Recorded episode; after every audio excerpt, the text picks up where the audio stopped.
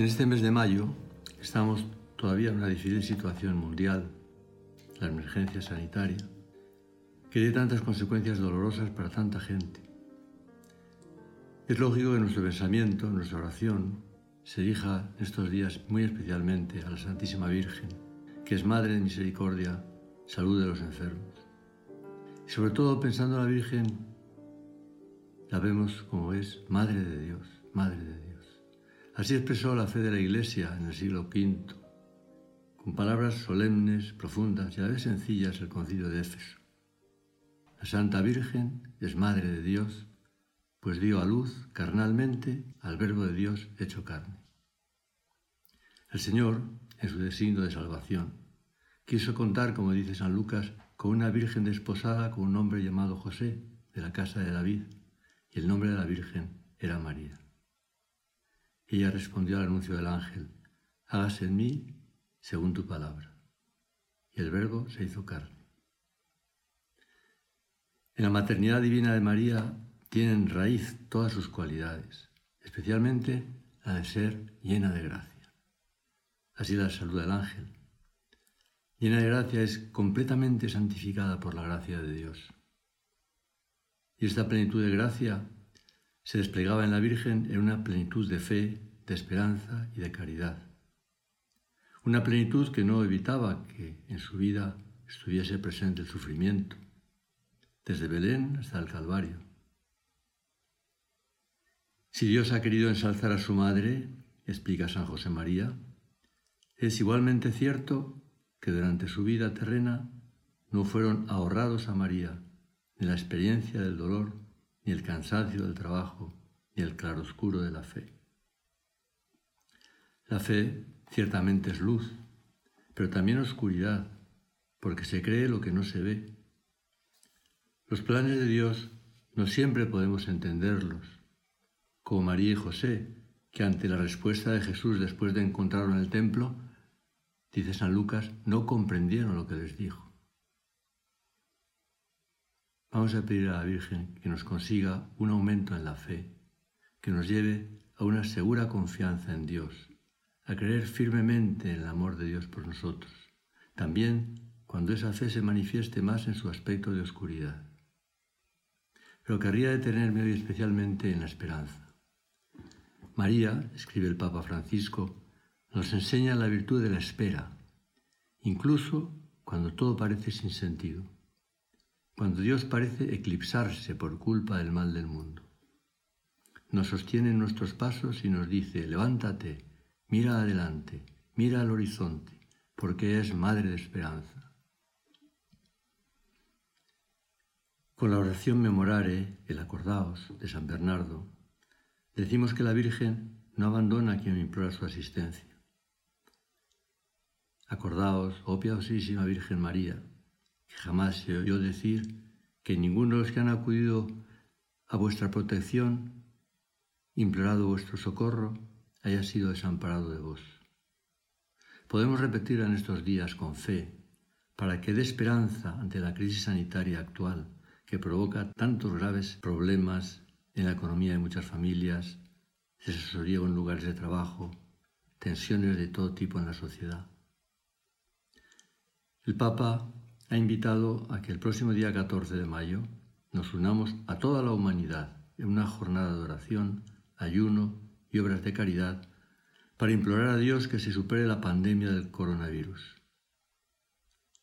Además de lo que cada uno y cada una considere oportuno, en el rosario, especialmente en este día, recemos por esta intención, pensando en todos los que sufren las consecuencias de esta crisis sanitaria.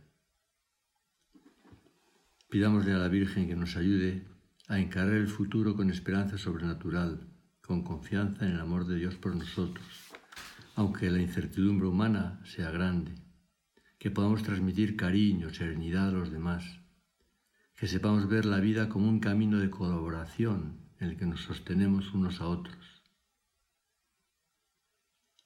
Los momentos de contrariedad pueden acabar siendo hasta ocasiones favorables de crecimiento interior, de mejora personal y social, porque nos obligan a salir de nosotros mismos, a abrirnos a los demás.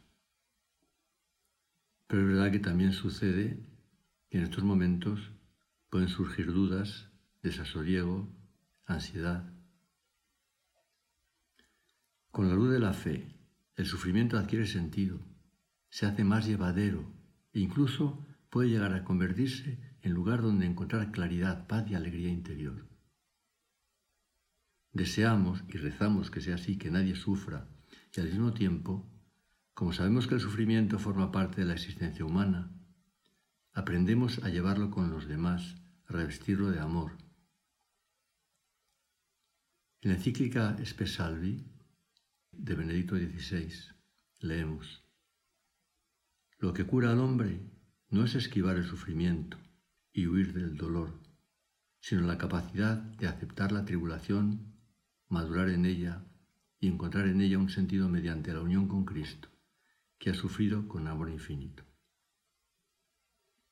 A Virgen María, Madre de Esperanza, le encomendamos de manera especial el presente y el futuro de la Iglesia.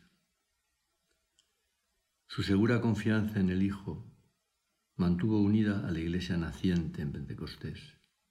En aquellos momentos de fragilidad que habían sucedido, en que varios discípulos habían huido, uno había renegado, otros dudaron, todos tuvieron miedo.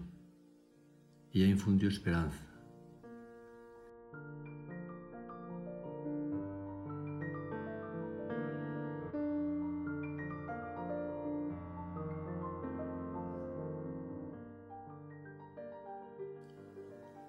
Renovemos aquel itinerario espiritual que desde muy temprano propuso San José María.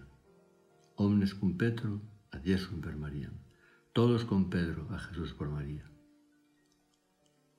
Nuestra fe renovada en la Iglesia, que es donde Dios, se manifiesta en primer lugar en la oración por la Iglesia misma, por el Papa y por todos los que sufren persecución a causa del Evangelio.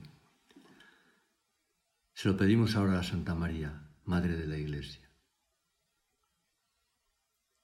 con la frase final de una de las oraciones que ha propuesto el Papa para añadir al rosario en este mes de mayo, decimos a la Virgen, nos encomendamos a ti, que brillas en nuestro camino como signo de salvación y de esperanza, oh clementísima, oh piadosa, oh dulce Virgen María. Amén.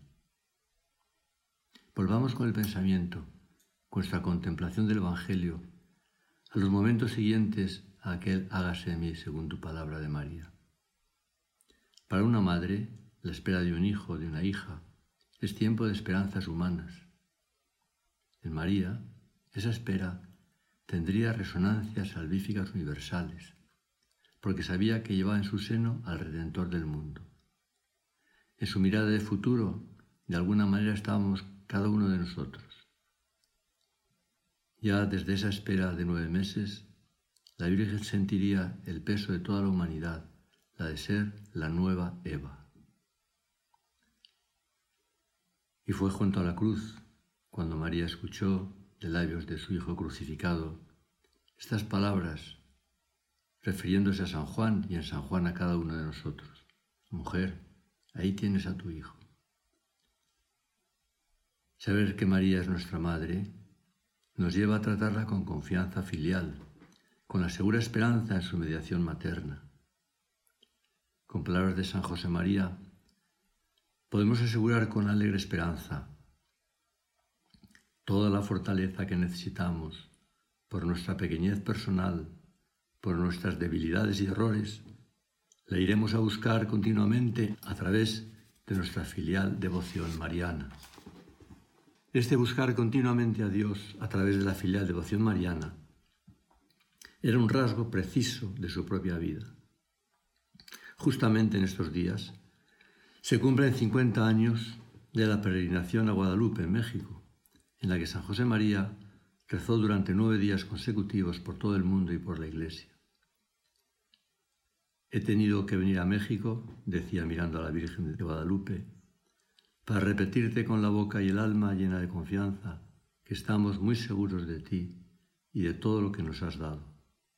No admitimos más ambición que la de servir a tu Hijo y por Él y con tu ayuda a todas las almas. En este mes de mayo También se cumple el centenario del nacimiento de San Juan Pablo II, que puso su largo pontificado bajo la protección de María con el lema Totus tuus, todo tuyo, referido a la Virgen. Cuántas gracias he recibido de la Santísima Virgen, escribía en su carta sobre el Rosario.